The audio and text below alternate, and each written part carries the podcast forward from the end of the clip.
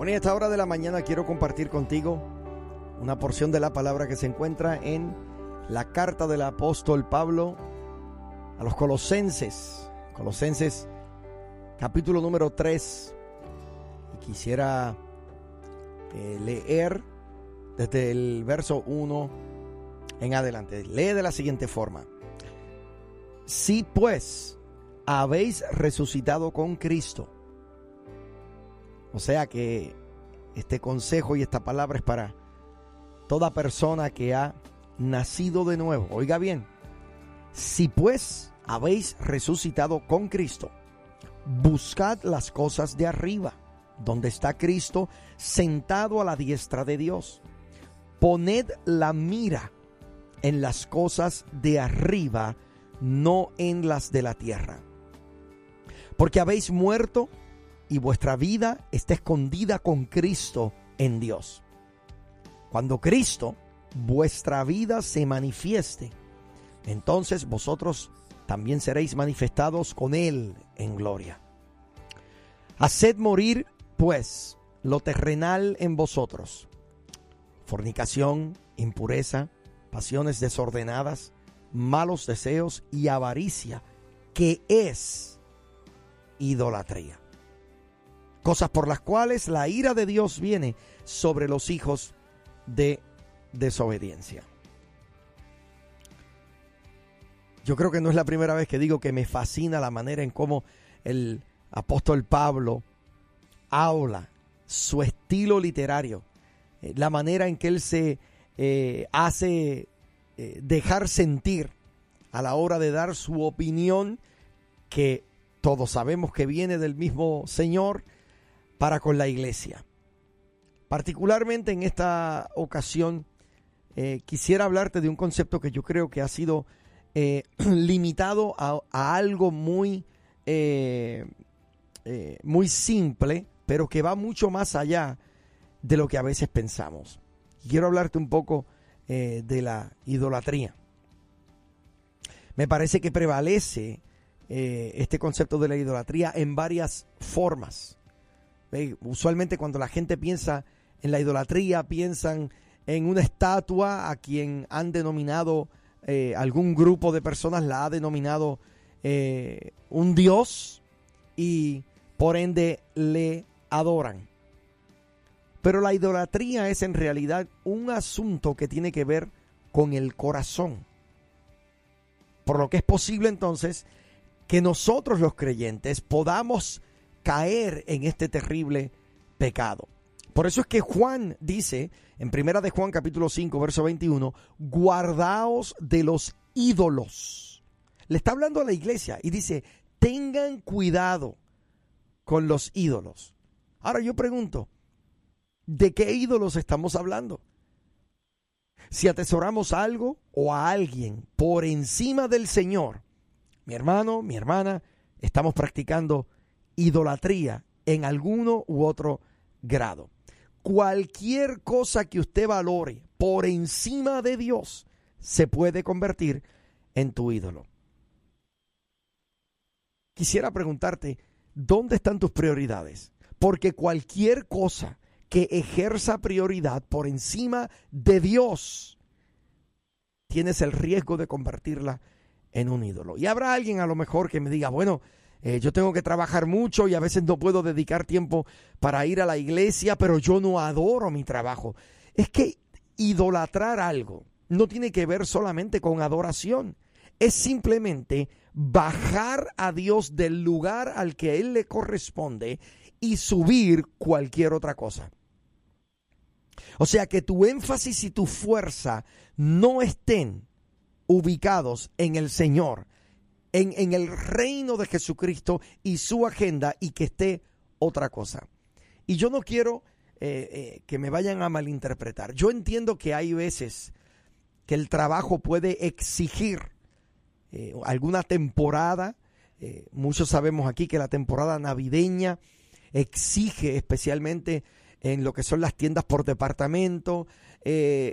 hay, hay temporadas en distintas eh, eh, profesiones, por ejemplo, los contables, los que practican la contabilidad, sabemos que su momento eh, más ocupado es el mes de abril, porque ya para el 15 de abril se vence, ¿verdad? La fecha límite para reportar los impuestos. Entonces los contables para esa fecha, olvídese, están súper ocupados. Entonces yo no estoy diciendo que hay, no pueden haber momentos en que tienes que eh, quedar eh, bien en tu trabajo y, tuviste que sacrificar algún momento. Eso es posible. Lo que me preocupa es que eso se convierta en el nuevo modus vivendi, en el nuevo estilo de vida. Entonces ahí es a donde eh, está hablando ahora el apóstol Pablo a esta iglesia ubicada en la ciudad de Colosas. Y les está hablando de diferentes cosas que pueden convertirse en nuestros ídolos. Oiga bien, lo que más valoramos a menudo se revela por la cantidad de tiempo que le dedicamos.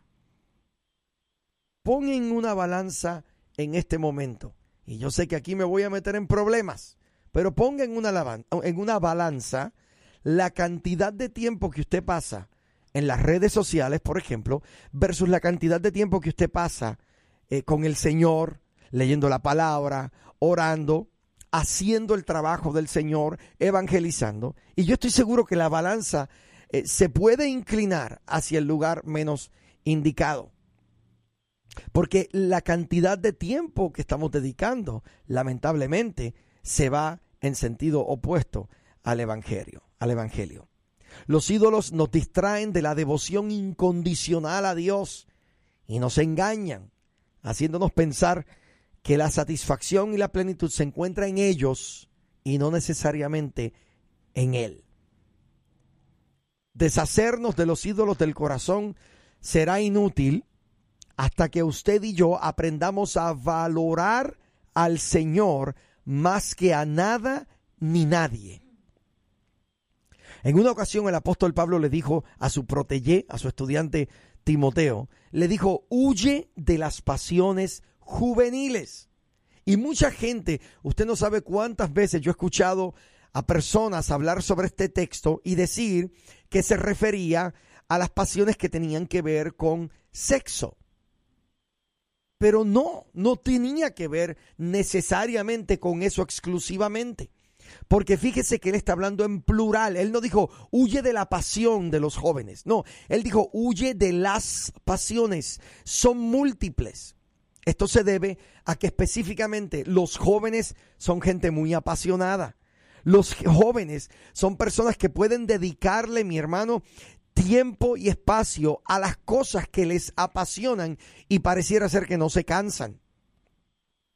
Yo tengo un hijo que tiene el talento, no sé si el don, de poder estar ocho, nueve horas jugando algún videojuego y no, no tiene problema con eso. A eso yo le llamo pasión. Y de eso es precisamente de lo que el apóstol Pablo le estaba pidiendo a Timoteo que se cuidara.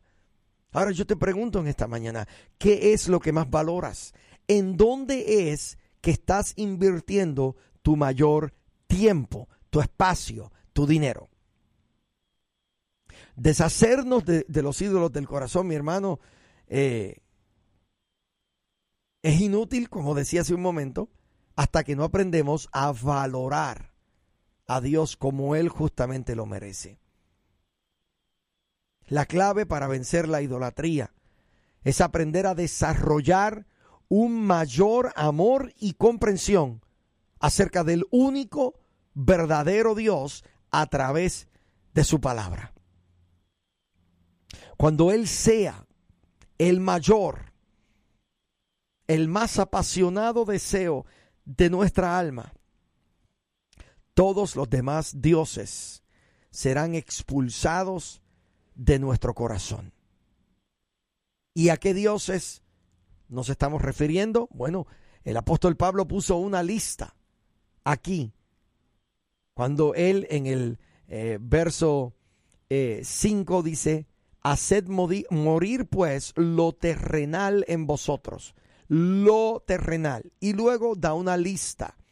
Dice fornicación, impureza, pasiones desordenadas, malos deseos y avaricia, avaricia. Y luego dice que es idolatría. O sea, todas estas cosas de manera individual pueden convertirse en idolatría. Y yo te pregunto, ¿qué son pasiones desordenadas? La palabra pasión significa hambre, un, apetito vehemente hacia algo o alguien. En una ocasión un amigo me decía, no, yo no soy, yo no soy eh, adicto a mis redes sociales. Y yo le decía, vamos a hacer una cosa, te voy a desafiar a que por dos días no abras tus redes sociales. Inmediatamente llegó a la conclusión de que eso era imposible. No, es que tengo que estar pendiente porque hay gente que me escribe, que hay gente... Y yo le dije, ahí está el detalle. Ahí está el detalle. Tienes una pasión por algo que no puedes dejar. Y a eso precisamente es lo que la Biblia se refiere sobre pasiones desenfrenadas o pasiones desordenadas. Note por favor que no estoy hablando en contra de redes sociales. A mí me encanta. En una fila, en algún lugar donde yo sé que tengo que esperar y tengo tres minutos, cuatro, abro mis redes sociales, leo, veo. Claro que sí.